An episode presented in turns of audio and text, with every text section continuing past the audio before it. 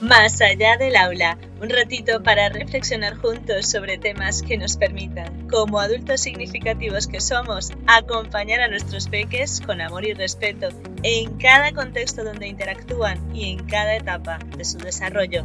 Así que estoy contigo cuando sea que me escuches.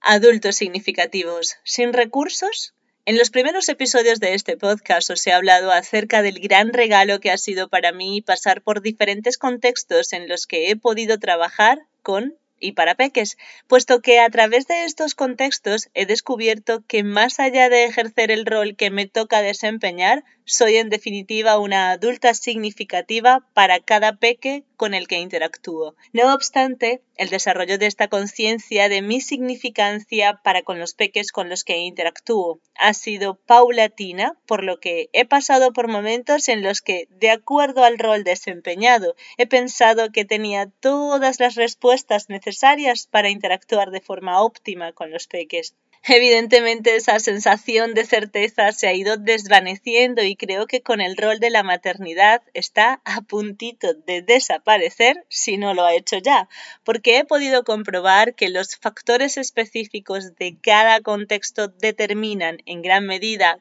cómo se funciona, no solo con los peques, sino entre los adultos significativos, ya que adultos de los diferentes contextos, en vez de comunicarse y ser comunidad, se exculpan responsabilidades culpando a los adultos de los otros contextos. Por eso en el episodio de hoy quiero reflexionar acerca de una frase que he repetido durante muchos años con la convicción de que era absolutamente cierta y sobre todo no tenía margen de justificación para que no fuese cierta. La frase en cuestión, para que sepáis a qué me refiero, es un adulto que grita y castiga es un adulto sin recursos tal y como os he dicho, es una frase de la cual estaba absolutamente convencida hasta que empecé a trabajar en diferentes contextos, porque fui descubriendo que los recursos, aunque sean abundantes y adecuados, pudieran ser mal empleados. ¿A qué me refiero con esto? Resulta que soy una persona que se ha formado como educadora y además he realizado gran cantidad de formaciones afines al tema educativo, lo que me ha hecho adquirir diversos conocimientos y herramientas que en la teoría me permiten establecer interacciones respetuosas y amables con los peques. Sin embargo, mi experiencia en la práctica me ha enseñado que el contexto determina mucho la forma de funcionar con los peques, porque, por ejemplo, siendo coordinadora del servicio de comedor, podía conectar un poco más los contextos, familias, centros educativos y personal del comedor. Pero este curso, que desempeño la función de monitora, solo estoy en contacto con los peques y pocas cosas me comunican de cada uno de ellos. Así que voy descubriendo a trompicones cómo puedo relacionarme mejor con cada uno de mis 20 peques del comedor. Asimismo, como el funcionamiento generalizado es de gritos y castigos, desmarcarme me está resultando muy complicado porque los peques están muy habituados a funcionar bajo esas directrices, así que yo también recurro a los gritos y castigos.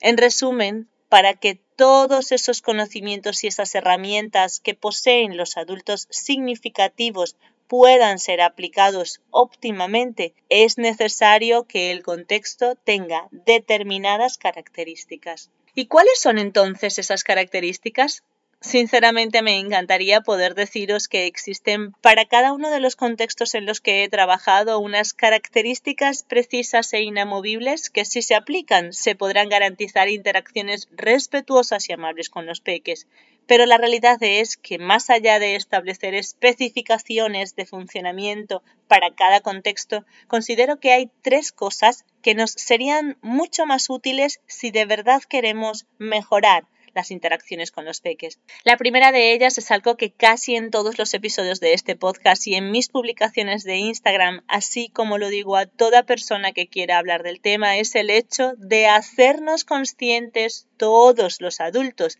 de que somos significativos para los peques y por tanto somos sus modelos para que establezcan en sus cerebros el saber cómo se funciona en el mundo.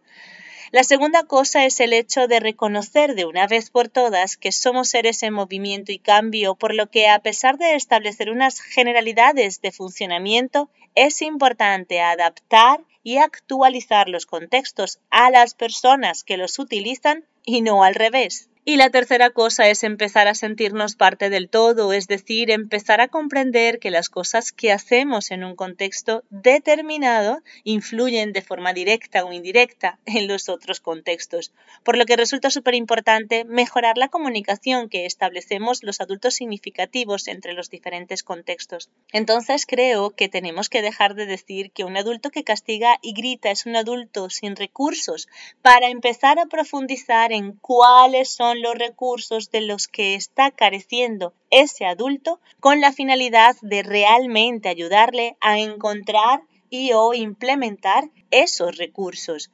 Por tanto, vamos a pensar juntos cuáles son los recursos que en función del contexto los adultos significativos necesitan para realmente establecer una relación de respeto y amabilidad con los peques y con los otros adultos significativos que interactúan dentro de esos contextos. Voy a empezar yo diciéndoos que en la mayoría de los contextos donde he estado existen recursos, pero no se potencian en toda su expresión. Uno de los recursos que considero debe ser muy potenciado es la comunicación entre los diferentes contextos, ya que no existen espacios que permitan y faciliten la conversación entre los diferentes agentes que interactúan con los peques, no solo para buscar formas específicas de tratarles en función de sus individualidades, sino también para que todos los adultos funcionen como un equipo que busca el mismo objetivo que es establecer interacciones respetuosas y amables. Evidentemente, para potenciar la comunicación que ya existe entre los diferentes contextos, hace falta destinar otro de los recursos existentes para desarrollar estos espacios de comunicación. Dicho recurso no es otro que el tiempo. Entonces, potenciando más tiempos en los que nos comuniquemos, podremos así empezar a valorar como tribu y equipo cuáles son las modificaciones necesarias para que hagamos que los contextos funcionen con y para los peques y no al revés. Asimismo, nos daremos cuenta que es importante profesionalizar los espacios donde interactúan los peques a través de formaciones relacionadas con la infancia que le permita a cada persona que interactúa con los peques ser consciente de su significancia para así acompañarles con respeto y amor. Si os fijáis, los recursos que hay que potenciar tienen mucho que ver con las tres cosas que os mencioné anteriormente para ayudarnos a hacer que los contextos sean lugares vivos y llenos de cambio, tal y como las personas que los habitan, peques y adultos, sin hacer distinción entre unos y otros, ya que todos merecemos desenvolvernos dentro de contextos en donde se nos respete y se nos trate de forma amable para sentirnos parte de ellos. Así pues, voy a dejar hasta aquí la reflexión de hoy destacando que tenemos dentro de nosotros infinidad de recursos para acompañar a los peques desde el respeto y el amor. Lo único que necesitamos es ser conscientes de ello a través del reconocimiento de la significancia de nuestro ser y estar, ya que ese respeto y amor debe empezar en nosotros mismos para luego utilizarlo en todos los espacios donde interactuamos con otros adultos significativos y, por supuesto, con los peques. Además, también quiero destacar la importancia de empezar a funcionar como tribu aunando los recursos con los que ya cuenta cada contexto. Si os interesa empezar a hacer tribu, echar un vistazo a los planes de convivencia de Educa Bonito. Os dejo el enlace a la web en la descripción del episodio. Nos escuchamos en el próximo episodio que se titula La cosa no va de compensar.